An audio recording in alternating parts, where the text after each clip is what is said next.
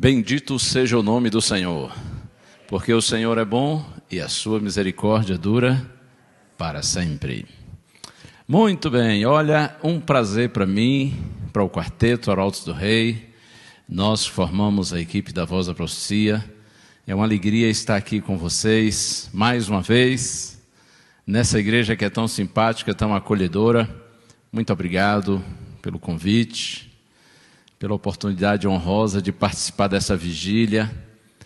Agradeço aos amigos que falaram antes, usados por Deus, nos trazendo mensagens tão esclarecedoras, tão ricas, advertências tão preciosas e pertinentes para nós no tempo em que vivemos. Que bom, graças a Deus por tudo.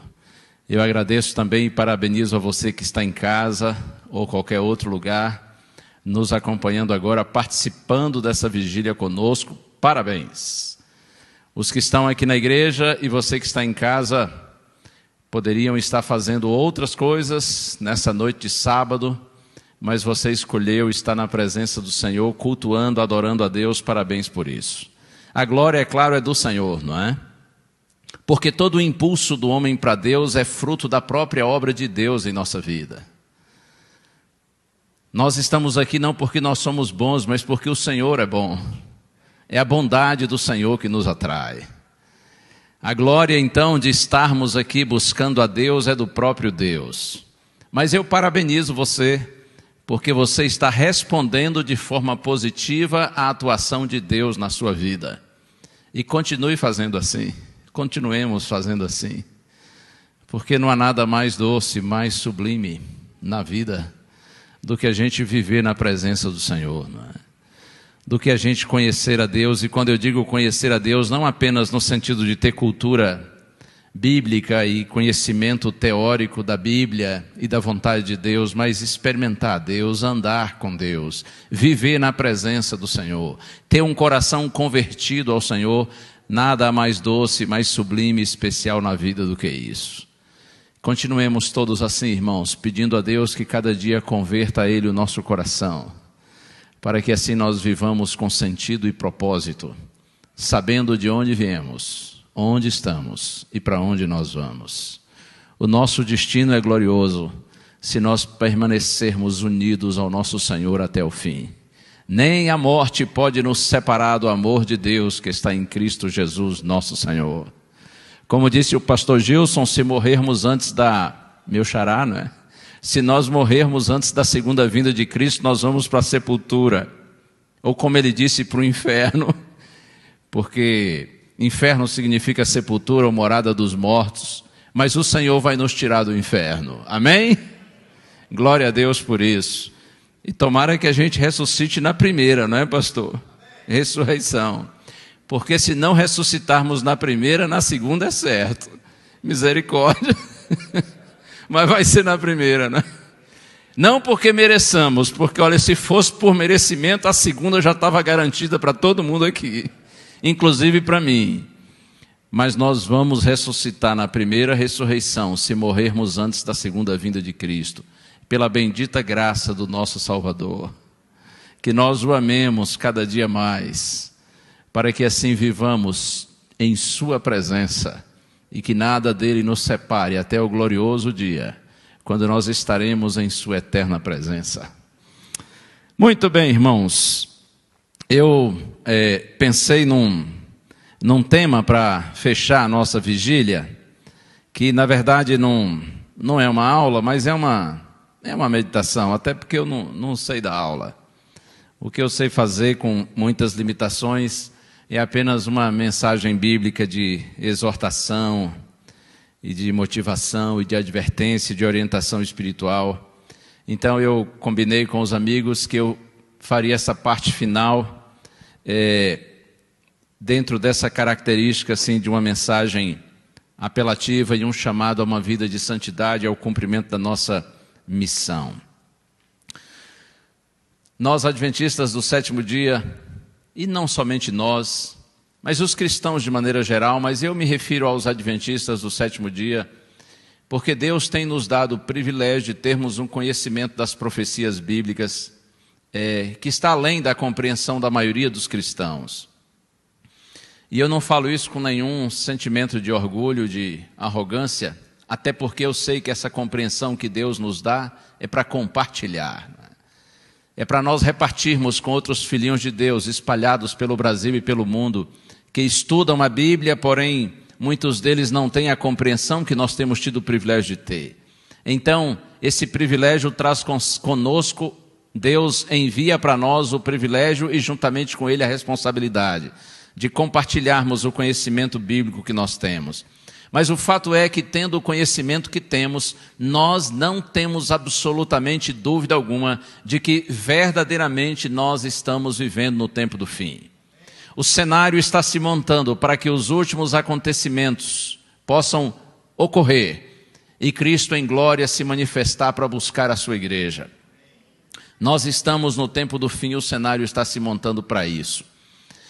É, assim que começou a pandemia, eu vi alguém postando numa das redes sociais e falando sobre essa questão de que via a pandemia como mais um sinal do fim, e a pessoa, na sua euforia, colocou assim, em relação à segunda vinda de Cristo, a iminência da segunda vinda de Cristo, a pessoa colocou assim: é agora ou nunca.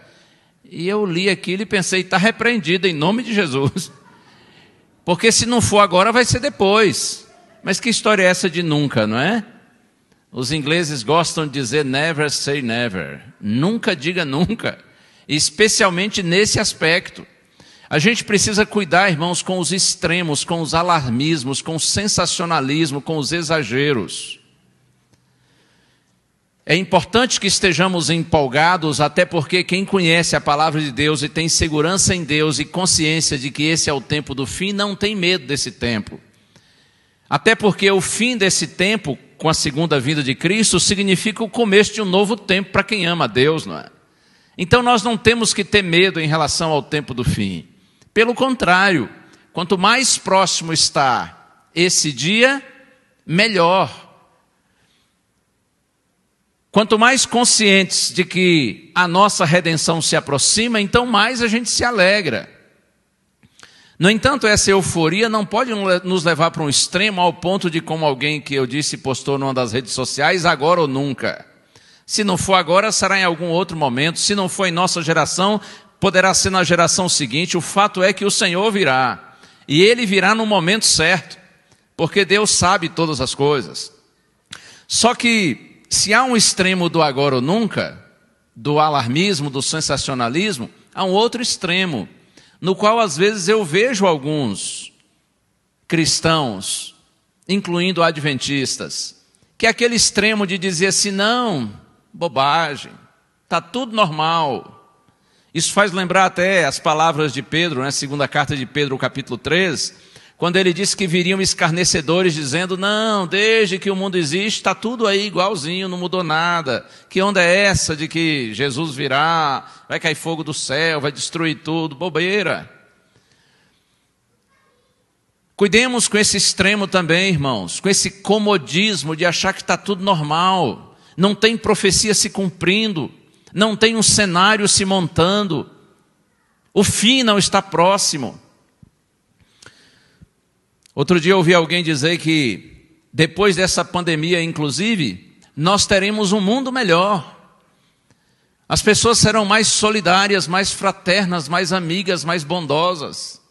Certamente por ver algumas atitudes assim, né, algumas iniciativas de realmente de, de fraternidade, de companheirismo, é, de assistência social aí, porque a crise sanitária gera uma crise econômica. Então tem muita gente se mobilizando. Isso é lindo de ver ajudando os necessitados no aspecto de alimentação, por exemplo, mas pensar que depois dessa crise nós teremos um mundo melhor, isso é uma grande ilusão, que é aceitável para quem não conhece a Bíblia, para quem não conhece as profecias bíblicas, para quem não tem consciência do tempo no qual nós estamos vivendo. O mundo depois da pandemia não melhora, ele tende a piorar. Eu sei que essa mensagem pode parecer desagradável e é politicamente incorreta. Mas nós cristãos não temos o compromisso de dizer o que é agradável, nós temos o compromisso de dizer o que é bíblico. Nosso compromisso não é com o politicamente correto, mas com o biblicamente correto. E de acordo com a Bíblia, com a palavra de Deus, as coisas tendem a piorar. Mateus 24, verso 12. Esse muitos aqui conhecem de cor. Quando Jesus fazia o chamado sermão profético, relacionado aos eventos finais, os sinais que indicariam a proximidade da sua segunda vinda, Jesus disse assim: E por se multiplicar a iniquidade, o amor se esfriará de quase todos. Por se multiplicar a maldade, o amor se esfriará de quase todos. O amor a Deus e ao semelhante. Porque quando a gente se afasta de Deus, nós nos afastamos uns dos outros. Por se multiplicar a iniquidade, Jesus diz, o amor se esfriará de quase todos. Não se iluda. Após a pandemia, o mundo não vai melhorar. A violência não vai diminuir. Não se valoriza a vida quando se crê que nós vivemos por um mero acaso. Os mesmos que hoje se apresentam como defensores implacáveis da vida, eles seguirão apoiando e promovendo, por exemplo, o aborto. Países continuarão gastando bilhões e bilhões de dólares em armas. Guerras e ameaças de guerra se intensificarão. Egoísmo e ganância seguirão caracterizando as relações internacionais e as nações pobres tendem a ficar cada vez mais pobres e as ricas cada vez mais ricas. Muitos políticos corruptos continuarão roubando, por mais absurdo que seja, até mesmo merenda escolar. Pobres e ricos seguirão consumindo drogas e assim patrocinando o tráfico. Os homens, homens e mulheres, continuarão exibindo seus pecados e se orgulhando deles. Nós seguiremos vendo um mundo que legitima e legisla a favor de todo tipo de depravação. Coisas continuarão sendo amadas, pessoas usadas e Deus ignorado. Seguiremos vendo a supervalorização do ter em detrimento do ser. E quer saber mais? Quem com tudo isso não se voltar para Deus, vai se afundar ainda mais num mar de ceticismo, incredulidade e descrença.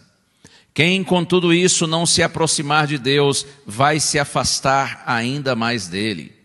Quem não se despertar para buscar o Senhor, vai o Senhor abandonar. De acordo com a palavra de Deus, com a Santa Bíblia, irmãos, nós estamos na reta final da história desse velho mundo. Essa crise da pandemia do coronavírus pode passar, deve passar, porém outras piores virão. E a igreja, a igreja de Cristo na terra, e eu me refiro a todos os cristãos de todas as denominações religiosas, a igreja de Deus na terra precisa se manifestar. Mas eu falo agora em especial para a igreja da qual eu faço parte. Nós, adventistas do sétimo dia, irmãos, considerando a nossa história e considerando o conhecimento bíblico que o Senhor nos deu, a consciência que temos dos eventos finais, da realidade do mundo no qual nós estamos, mais do que qualquer outro povo, nós precisamos nos manifestar. Não basta, como cristãos, irmãos, nós orarmos pelas pessoas que estão doentes ou pelas famílias que estão enlutadas. Não é suficiente que a gente conforte os corações entristecidos, angustiados e apavorados. Também não é suficiente que nós façamos ações solidárias de assistência social. Tudo isso tem seu lugar, tem sua importância. Porém, nós temos uma mensagem a pregar. E a mensagem é de que esse velho mundo está por um fio. Está chegando o momento do acerto final de contas entre o Criador e suas criaturas, entre Deus e a humanidade. Se os homens crerem ou não nisso, isso deve ser pregado. E se nós não pregarmos, nós estaremos sendo omissos, se não até covardes. A igreja de Deus precisa se manifestar. A igreja de Deus precisa apresentar a verdade presente ou as verdades próprias para esse tempo. E por mais que nós preguemos, irmãos, com equilíbrio, com sabedoria, com amor e bondade, certamente muitos dirão que somos alarmistas, sensacionalistas, somos profetas do caos. Você conhece a história. Quando Noé, por exemplo, anunciou o dilúvio para sua geração, quantos creram? Certamente muitos disseram: Esse homem é louco, que história é essa de chuva, dilúvio, inundar a terra toda? Isso é coisa de gente alienada, de gente retardada. Que história é essa? Que loucura é essa? De que virá um dilúvio? Quando Ló saiu em Sodoma chamando aqueles que iriam se casar com suas filhas, dizendo a eles que Sodoma seria destruída com fogo, eles disseram: Não, espera aí, você está de brincadeira com a gente? Como é que acredita numa bobeira dessa? Quem sabe alguém tenha dito assim para Ló: Ei, esse Deus que você diz ser o Deus, o Deus único, o Criador, ele não é um Deus de amor? Ora, se Deus é amor, como que Deus vai mandar fogo destruir tudo? E aliás, essa é a, essa é a, essa é a onda de hoje, né? Tudo é amor, tudo é amor, está tudo lindo, tudo certo. Na verdade, está tudo muito feio e muito errado. Né? Deus é amor, Deus é amor sim, mas Deus também é justiça, e a justiça de Deus tem a ver com sua santidade. A justiça de Deus, irmãos, é tão profunda, grande e real quanto o seu amor.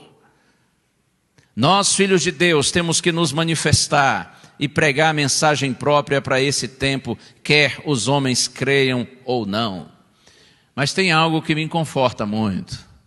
Irmãos, eu tenho visto isso de maneira tão clara, especialmente depois que passei a trabalhar na Novo Tempo e passei a ter a oportunidade de conhecer mais gente, de, de mais lugares, de, das mais diferentes denominações religiosas. Eu tenho tido a oportunidade de ver isso de maneira tão clara. O que, pastor? Eu tenho visto, irmãos, que em meio a toda a incredulidade, toda a apostasia, todo o secularismo que campeiam por toda parte, Deus está levantando aqui, ali, acolá e em todo lugar pessoas sinceras que estão se despertando pela obra do Espírito Santo na vida delas. Oh, louvado seja o Senhor por isso. Eu anotei aqui as palavras da irmã Age que estão no livro Serviço Cristão, página 57.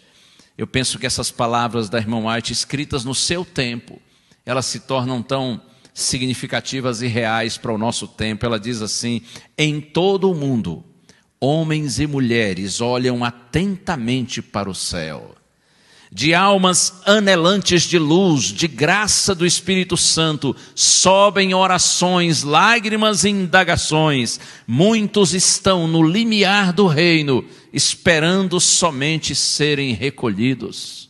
Tremendo, hein? Ellen White diz que no mundo inteiro existem homens e mulheres que estão olhando para o céu anelantes de graça, da graça de Deus, da obra do Espírito Santo na vida delas. E desses corações sinceros, porém muitas vezes ignorantes em relação ao conteúdo bíblico, estão subindo orações, lágrimas, indagações. E ela diz: muitos estão no limiar do reino, esperando somente serem recolhidos. Muitos estão na, na beiradinha do reino de Deus, junto à porta do reino, esperando somente serem recolhidos, serem trazidos para dentro, serem chamados.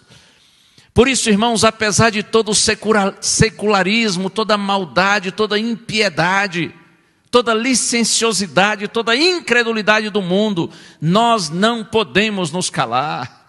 Nós precisamos continuar pregando, porque ainda há gente sensível à palavra de Deus ainda há gente que, se ouvir a mensagem que nós conhecemos, terá a atitude que nós temos tido, receberão Cristo como Salvador, crerão na palavra de Deus e virão para o reino de Deus. Por isso a gente não pode parar de pregar. É verdade que o inimigo tenta nos calar, porque ele sabe que se nós pregarmos com conhecimento bíblico que Deus tem nos dado o privilégio de conhecer, corações sinceros serão tocados e atraídos para Deus. É por isso que o inimigo tenta nos calar. E aliás, eu sei que o inimigo sabe um outro aspecto importante relativo à nossa missão.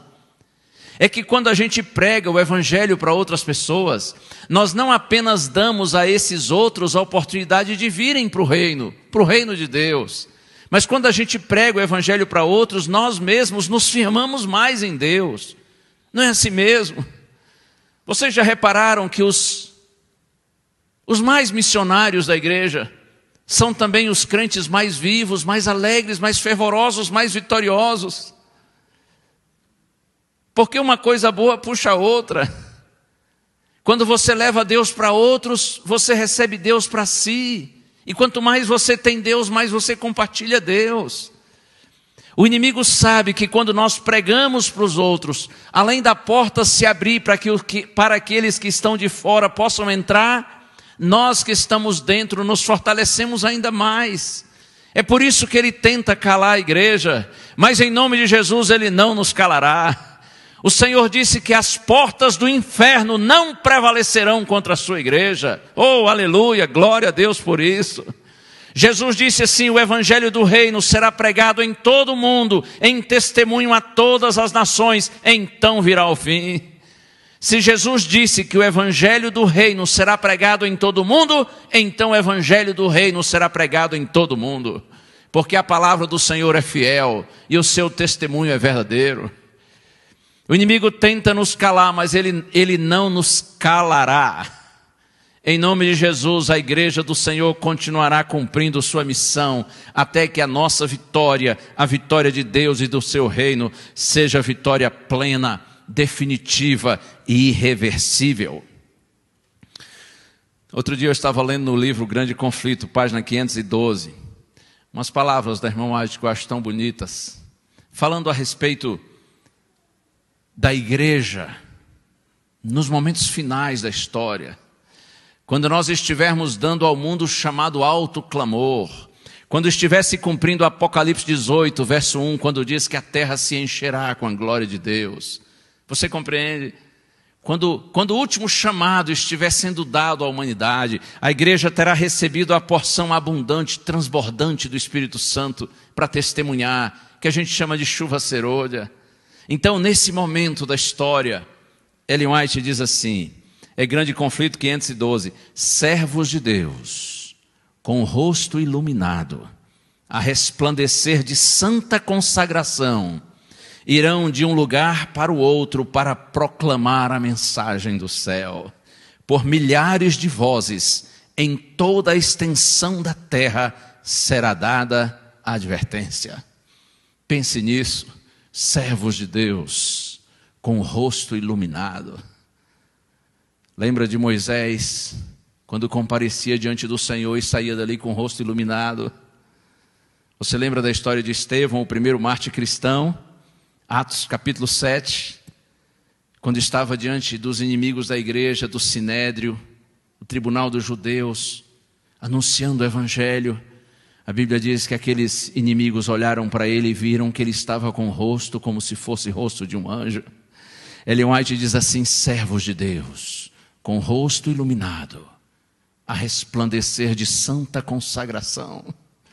A presença do Espírito Santo, irmãos, na igreja será tão real, tão poderosa, tão abundante, transbordante, ao ponto do nosso rosto ficar iluminado pela glória do Senhor servos de Deus com rosto iluminado, resplandecendo de santa consagração, irão de um lado para o outro, diz Ellen White, proclamando a mensagem do céu, e por toda a extensão da terra será dada a última advertência. Oh, louvado seja o Senhor! Já pensou se essa profecia se cumprir em nós? Eu não sei, eu já. Às vezes eu fico pensando assim, ah, acho que eu não vou dar conta, não. Porque o tempo passa muito rápido, não é? Outro dia eu era um garoto pregando, um pastorzinho jovem de 21, 22, 23 anos. Hoje eu já sou um coroa de 55. Verdade que não parece, não é? Parece um 65. Mas passou tão ligeiro. E às vezes eu fico pensando: será que, Senhor, que essa profecia vai se cumprir em mim? Não sei. Mas eu olho e penso assim, Senhor, se não em mim, nas minhas filhas, se não nas minhas filhas, nos meus netos.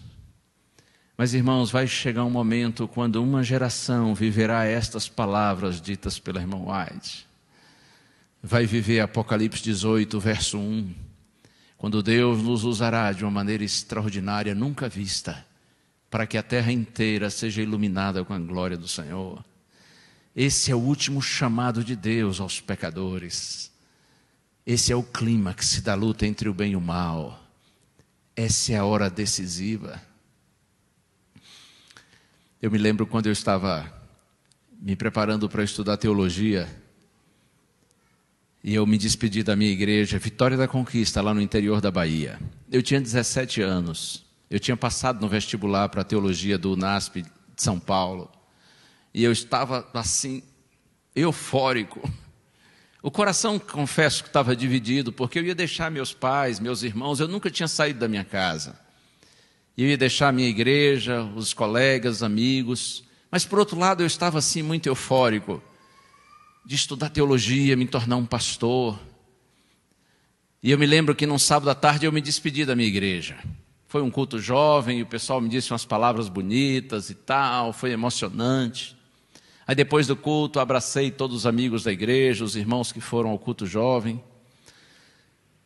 Aí, quando eu estava andando para minha casa, um irmão da igreja me acompanhou. Um senhor que na época devia ter uns 50 anos, mas eu o via como um homem idoso. Vocês sabem que é assim, né? A gente, quando é pequeno, é muito bobo. A gente olha para um cinquentão e pensa que já é um velhinho gagá caindo aos pedaços. Eu sei que eu olhava para aquele irmão de uns 50 e pensava que ele era um velhinho. Hoje eu sei que ele era um jovem. Eu sei que eu fui andando para casa. E ele me acompanhou, o irmão Isaurino Borges. Ele faleceu, deve ter uns cinco anos, talvez. Ele me acompanhou, ele era um, um ancião da igreja, um líder da igreja, muito consagrado. Ele gostava de dar conselhos para os jovens. E ele vivia o que pregava. Por isso ele tinha muita autoridade uma autoridade conquistada não pela função, mas pela vida. Vocês sabem que é assim, não é? A autoridade legítima se constrói não é pelo cargo, pela posição, mas pelo testemunho, pela vida. E o irmão Zaurino me acompanhou. E nós fomos andando, ele me deu muitos conselhos. E quando nós chegamos em frente da minha casa, ele ia seguir para a casa dele. Ele me olhou nos olhos e, como quem profetiza, ele me disse assim: Gilson, eu creio que você vai pastorear a igreja que passará pela grande tribulação e verá Jesus voltando. Oh, eu achei isso tão lindo. Por isso que eu tenho essas palavras guardadas na minha mente, no meu coração. Ele disse: Eu creio que você vai pastorear a igreja que passará pela grande tribulação e verá Jesus voltando. Eu não sei se as palavras dele se cumprirão de fato na minha vida. Mas uma coisa eu sei: que se eu viver nesses dias, quando os servos de Deus terão o rosto iluminado, Deus sabe que essa é minha oração, que Ele me ajude a não abandonar a sua igreja. Porque, ainda que esse seja um tempo glorioso para a pregação do Evangelho, esse, ter, esse será também um tempo tremendamente difícil de provas para o povo de Deus. Por isso eu clamo a Deus e peço que, se Ele der a mim e a você o privilégio de vivermos nesse tempo, que Ele nos dê a força para permanecermos leais à Sua causa, a bandeira do Evangelho, custe o que custar, aconteça o que acontecer. Servos de Deus com o rosto iluminado a resplandecer de santa consagração, irão de um lado para o outro para proclamar a mensagem do céu. Por milhares de vozes em toda a extensão da terra será dada a advertência. Eu quero mencionar dois textos bíblicos para já seguir para o final. O primeiro está em Josué capítulo 3, verso 5. Esse é um verso conhecido, deixe-me ler com os irmãos. Eu disse livro de Josué, capítulo 3, verso 5. Vocês sabem que depois que Moisés morreu, Josué foi chamado por Deus para liderar o povo de Israel. Esse povo saiu do Egito em direção a Canaã e por conta da incredulidade deles, peregrinaram pelo deserto durante 40 anos. No final do êxodo, Moisés morre e Josué é levantado por Deus para liderar o povo. E aqui Josué capítulo 3, verso 5. Quando eles estão acampados nos limites da terra prometida para vencerem os habitantes daquela terra que já tinham transbordado a medida da iniquidade, ou seja, tinham rejeitado todos os apelos de Deus e eles agora seriam vencidos e o povo de Israel dominaria a terra. Então a Bíblia diz que Josué se colocou diante do povo e disse assim: santifiquem-se, porque amanhã o Senhor fará maravilhas no meio de vocês. Santifiquem-se, disse Josué, porque amanhã o Senhor fará maravilhas no meio de vocês. Santifiquem-se. O que é santificar-se? De maneira simples e direta, irmão, santificar-se é afastar-se do mal e aproximar-se do bem. Santificar-se é separar-se daquilo que é contrário a Deus e aproximar-se da vontade de Deus. Santificar-se é viver no centro da vontade de Deus. Quando Josué disse: santifiquem-se, porque amanhã o Senhor fará maravilhas no meio de vocês, Josué estava dizendo assim: irmãos, confessem seus pecados arrependam-se, clamem a Deus por sua misericórdia e se unam ao Senhor de todo o coração, porque amanhã o Senhor fará maravilhas no meio de vocês. E de fato, no dia seguinte, quando os levitas sacerdotes entraram e, e os pés deles tocaram nas águas do Rio Jordão, a Bíblia diz que Deus parou a correnteza do Jordão e o povo atravessou pelo leito do rio em seco. Depois caíram as muralhas da cidade de Jericó, considerada indestrutível, inexpugnável. Foram, foram destruídas por Deus. No dia seguinte, Deus começou a realizar as maravilhas prometidas. E quanto a nós? Quando é que o Israel espiritual de Deus da atualidade sua igreja, o novo Israel, vai terminar sua peregrinação por esse deserto de sofrimento e maldade, por esse mundo inóspito, miserável, marcado pelo mal. Quando é que nós chegaremos? Quando é que nós atravessaremos por completo esse deserto e finalmente entraremos na Canaã celestial? Quando é, irmãos, que virá o amanhã das últimas maravilhas de Deus? A gente não sabe. É verdade que muitas coisas já estão acontecendo, mas a gente não sabe exatamente quando que os últimos acontecimentos, que serão rápidos, ocorrerão. O que fazer então, Israel? O que fazer, igreja? O mesmo conselho de Israel, de Josué para o seu povo no passado, é pertinente para o povo de Deus na atualidade. E qual é o conselho? Santifiquem-se.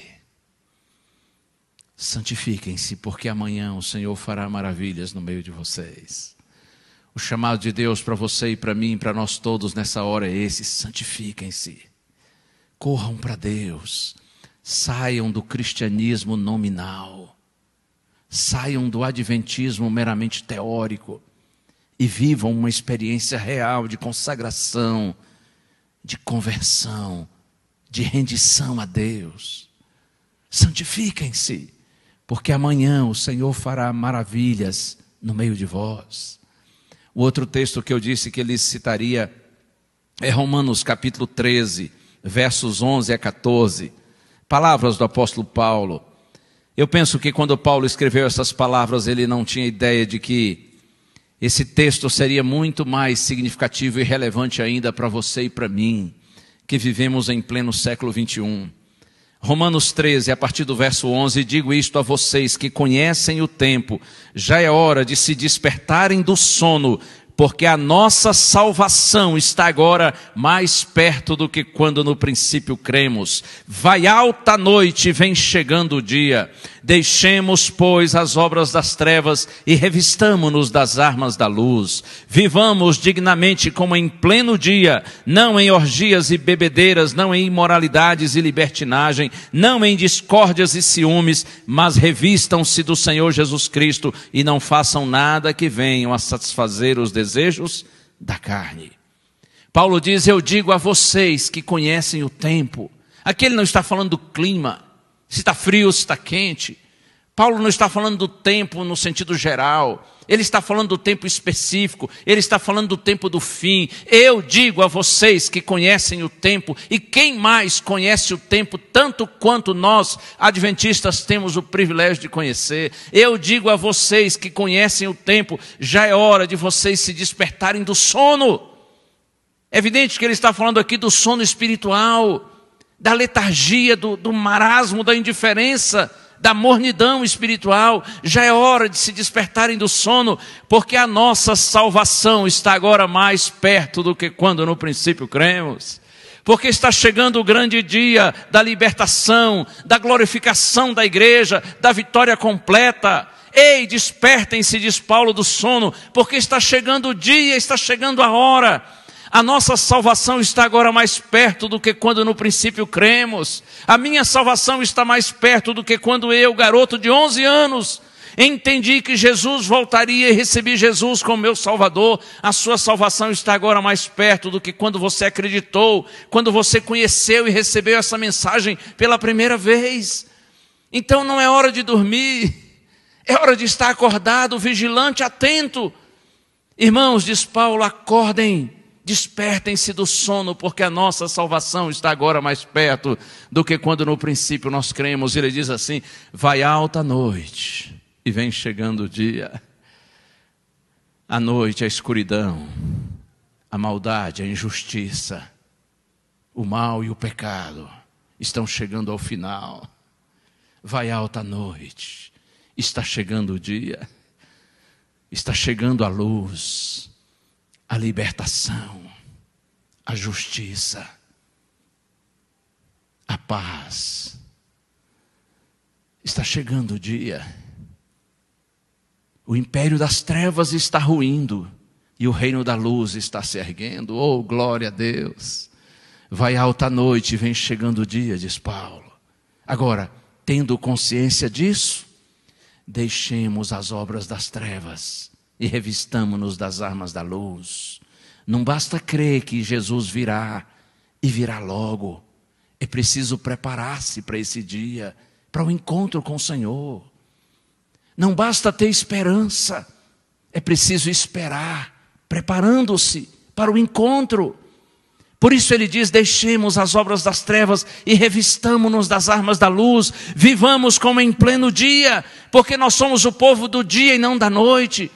Nós somos o povo da luz e não da escuridão. Vivamos como em pleno dia, não em orgias e bebedices, não em imoralidades e libertinagem, não em discórdias e ciúmes, mas revistam-se do Senhor Jesus Cristo e nada façam que venha a satisfazer os desejos da carne.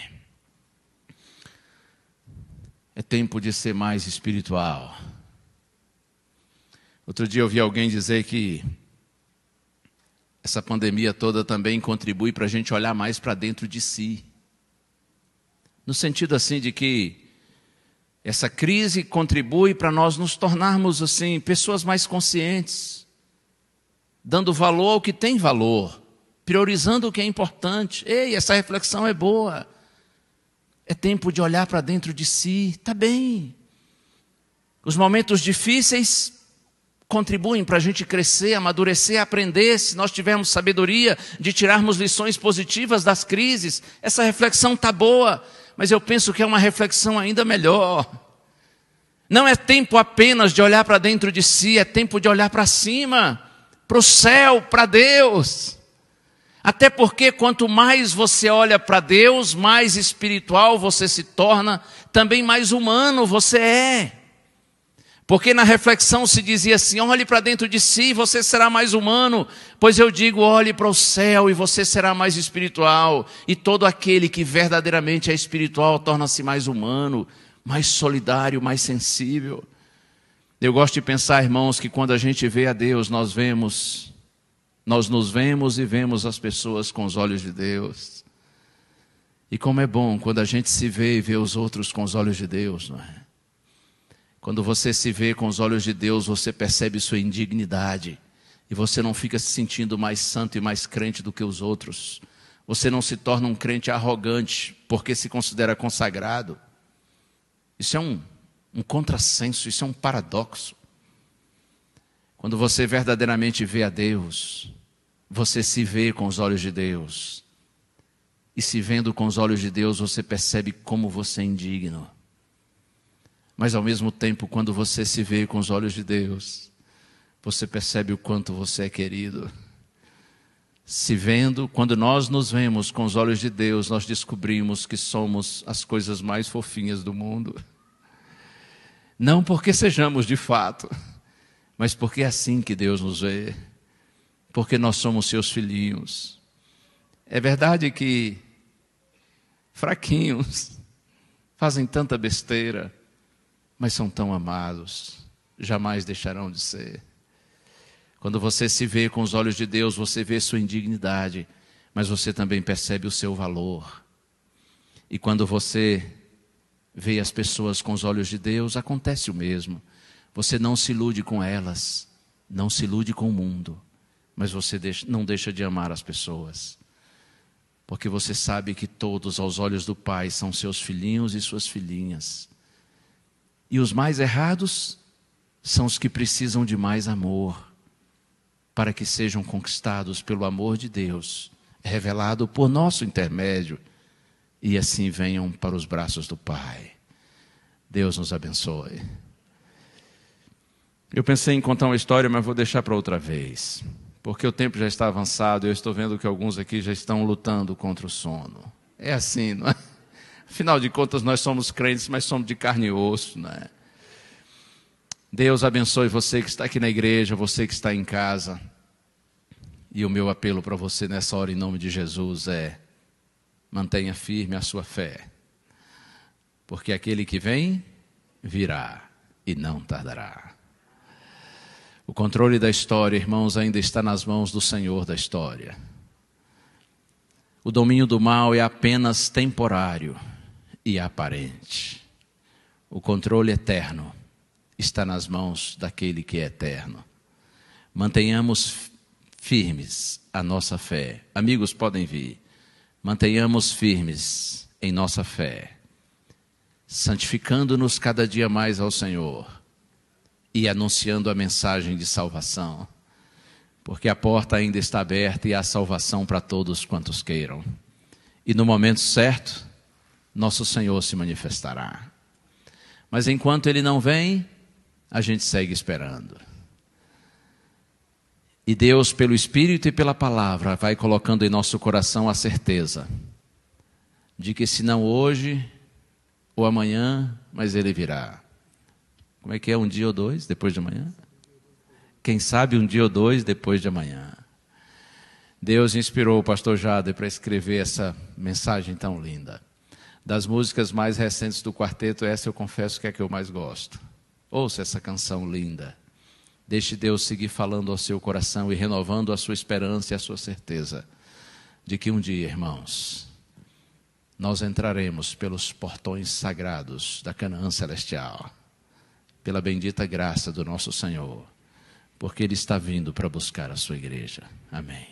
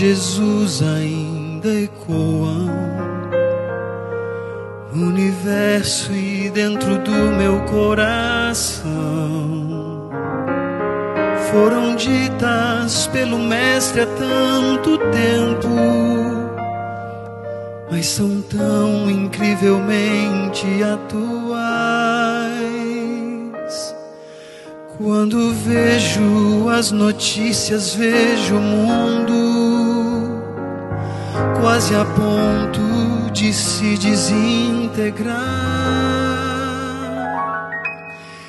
eu me lembro da promessa tão preciosa de que Cristo muito em breve vai voltar.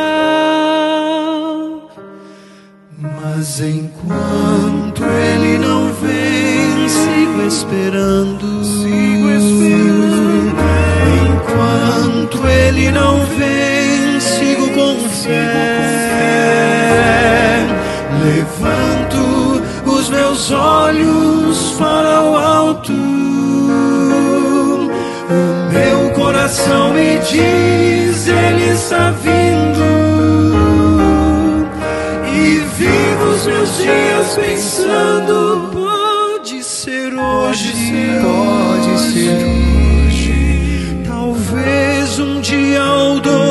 depois de amanhã.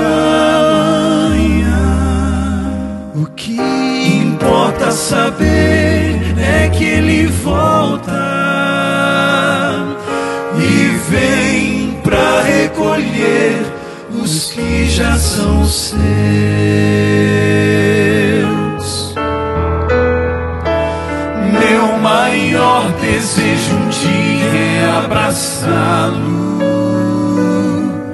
E lançar-me aos seus pés em gratidão.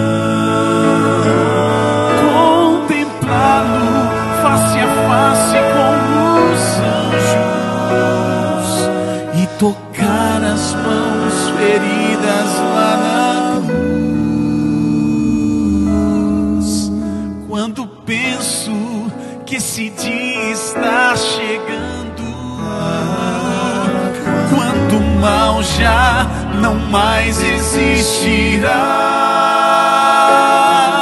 eu me animo e renovo as minhas forças na certeza de que o céu será meu lar. Mas enquanto ele não vem, sigo esperando.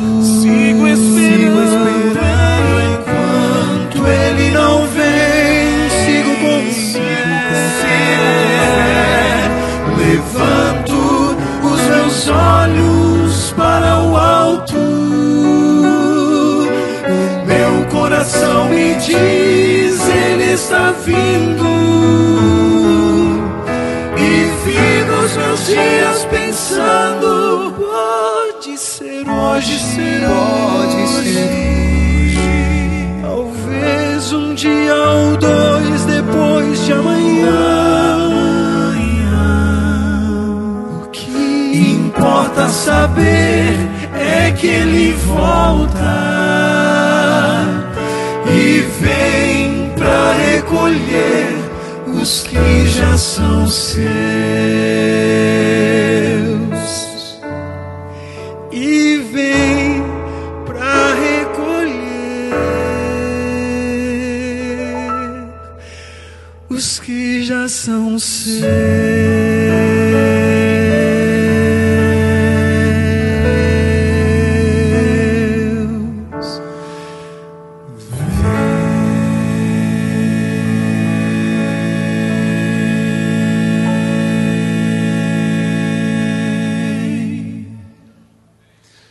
Amém. Vem com certeza. Foi ele quem disse que virá. E se ele disse, assim será. Deus não é homem para que minta. No momento certo ele virá. E quem viver, verá. Mas quem já morreu, também verá. Porque vai ressuscitar. Todos os filhinhos de Deus de todos os tempos e lugares serão levados à presença do Senhor, e Ele enxugará dos nossos olhos toda lágrima. E já não haverá mais pranto, nem luto, nem clamor, nem morte, nem dor, porque Deus fará novas todas as coisas. Você quer nessa hora dizer, Senhor, eis-me aqui, eu te peço, ajuda-me, Senhor, a viver em santidade na tua presença. Ajuda-me a pregar essa mensagem. E ajuda-me, Senhor, a manter firme a bendita esperança. Senhor, renova a minha fé, meu cristianismo, meu adventismo, para que eu continue crendo de todo o meu coração e sendo fiel a Ti. Você gostaria de fazer essa oração ao Senhor? De tomar essa decisão de renovação na presença do Senhor? E talvez alguém que esteja aqui que não é membro ainda batizado da igreja, você quer nessa hora dizer: Senhor, eu me entrego, eu me rendo, eu quero também ser discípulo Teu. Se esse é o seu desejo, levante-se agora, em nome de Jesus. Amém.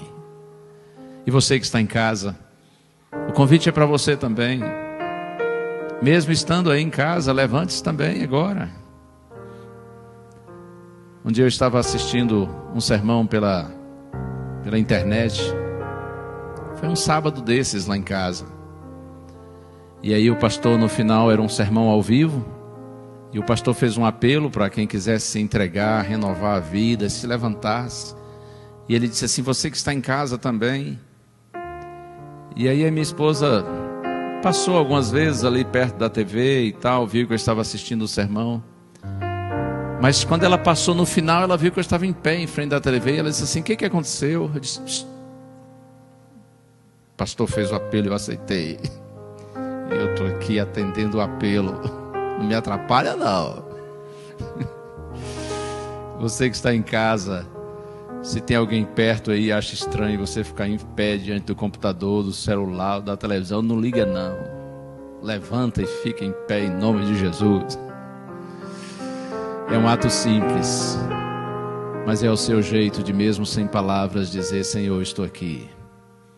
Sou um pobre pecador, mas eu me rendo. Eu clamo pelo teu perdão, Senhor, pela renovação da minha experiência cristã pela renovação da minha convicção como adventista, para que eu viva e pregue o Evangelho. Deus abençoe você. Todos nós vamos orar. Pai querido, nesta hora, Senhor, ao final dessa vigília, dessas horas sagradas de comunhão com o Senhor por meio da tua palavra, das músicas lindas que ouvimos, que cantamos, das orações feitas, enfim, Senhor. No final dessa celebração, desse encontro espiritual, nós te glorificamos, Senhor, porque tu sabes, nós estamos aqui e os nossos queridos estão em casa participando desse momento e dessa oração, não é porque nós somos bons, mas porque tu és bom, Senhor. E a tua bondade que nos sensibiliza, nos conquista e nos atrai, por isso nós glorificamos o teu nome. E nessa hora nós te pedimos, Pai, Recebe esses pobres pecadores nos teus braços de amor, Senhor. Somos todos indignos, mas que bom saber que somos todos amados. E que bom saber, Senhor, que a tua graça é tão poderosa que não só nos perdoa, mas também nos transforma. Que em Jesus nós somos justificados, mas também santificados. Estamos aqui, Senhor. Santifica o teu povo que o teu Espírito habite em nós, nos convença do pecado, da justiça e do juízo. Que o teu Espírito, Senhor, nos santifique na verdade, para que mantenhamos firmes em nossas convicções espirituais e bíblicas, independentemente da reação do mundo. Ó oh Deus, ajuda a tua igreja para que nada nos separe do teu amor, da tua palavra e dos teus caminhos. Ajuda-nos, Senhor, a seguirmos pregando tua palavra, para que aqueles que são sensíveis à tua voz possam ouvi-la e se aproximem e venham para o teu reino. Abençoa a tua igreja, Senhor, para que nós sejamos crentes missionários. E nas tuas mãos nós nos colocamos, pedindo-te renovação espiritual pedindo-te que alimentes em nosso coração a certeza de que aquele que vem virá e não tardará. Ajuda-nos, Senhor, a mantermos viva essa esperança em nosso coração. Nós oramos por tudo agradecidos, no nome santíssimo do Senhor Jesus Cristo. Amém.